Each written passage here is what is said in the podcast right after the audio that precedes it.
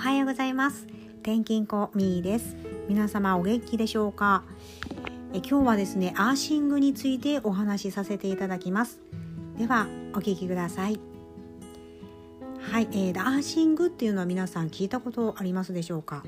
実はこの寒い時期にえー、先日ちょうど土日の日曜日にですねうちの娘が、えー、昔の写真を見て「あ海に行きたいまたヤドカリ取りたい」って言い出したので「いやいやちょっと外は寒いからまだ行くのはやめとこうね」って言ってたんですけれどもその声を聞いてうちのパパがですねあの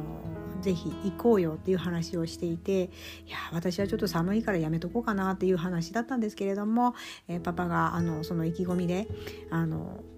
お弁当をみんなに作って私の分まで作って一応行くようになりました。で私は重い腰を上げてあのついては行ったんですけれどもしばらくあの車の中でちょっと車の中を掃除すると言いつつもしばらくゆっくりしていたんですね。でしばらくして寒いんだろうなと思いつつ毛布を片手に持ってあの向かったらですねなんかこうすっきりした寒いですけれどもこう気持ち的にすっきりした気持ちになりました。で私結構こう探求心が強くてですね何だろうこのすっきりした感じはまあもちろん自然に触れているのでなんか気持ちいいなっていうのもあったんですけれども寒いのでですね寒さが勝ってるのかなと思いながら調べていくとですねあのアーシングという文字が出てきました。アーシングっていうのはあの靴やソックスを脱いで足の裏の素肌で地球と直接つながることみたいですね。あのもちろん砂浜だけではなくてあのまあ公園とか行った時に素足であの砂場に触れてみるとかあとは大地の大木とかですね木にこ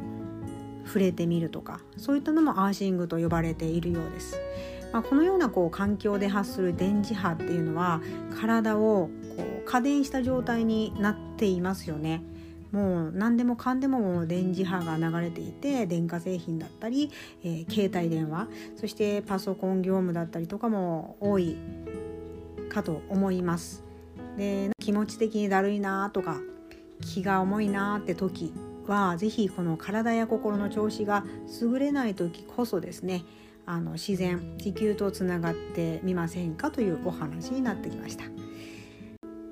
えー、まあ、近場でですね公園など行ってみ見られた時にでもあの手でこう木に触ってみるとかですね木をこう抱きしめてみることもいいみたいですのであのもしこういう機会がありましたら是非これこのことを思い出してあの触れてみてください。はい、いかがでしたでしょうか？今日はアーシングについてお話しさせていただきました。アーシングっていうのは直接大地に触れるというカリフォルニア発祥のシンプルな健康方法のことになります。是非皆さんもちょっとだるいなっていう時とこそ、えー、大地と触れてみるっていうことを頭に入れてみてください。では今日はこの辺で失礼いたします。